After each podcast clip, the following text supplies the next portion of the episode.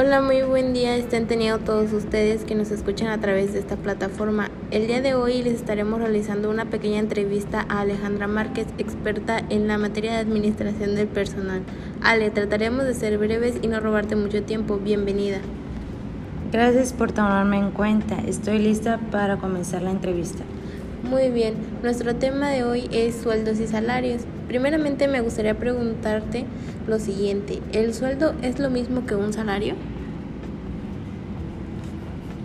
No lo es. Un sueldo es igual a una remuneración fija y un salario es una remuneración variable. En sí, ¿qué es un sueldo? El sueldo es la remuneración o paga fija que percibe una persona por parte de un empleador por el desempeño de un cargo o servicio durante un tiempo determinado. Entonces, ¿qué es un salario? El salario es la paga o retribución monetaria que un trabajador recibe a cambio de sus servicios. Es calculado con base en días u horas de trabajo, de modo que es fijado por unidad de tiempo. O, o bien entonces, una vez dejado en clara la diferencia entre estos dos términos.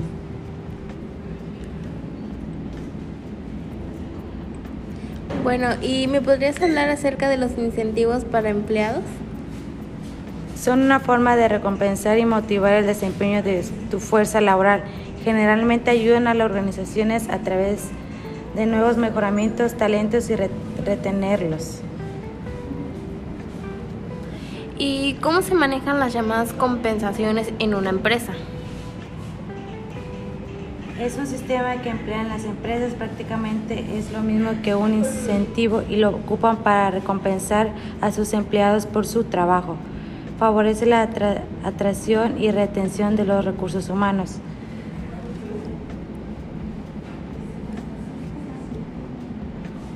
Bueno, yo puedo concluir con que la empresa tiene una muy buena organización y muchas de ellas buscan favorecer el mejoramiento de funciones dentro de la empresa. Gracias a la respuesta que brindaste, Ale, me puede dar cuenta de una que una cosa puede estar relacionada con otra y de mi parte quedó todo comprendido.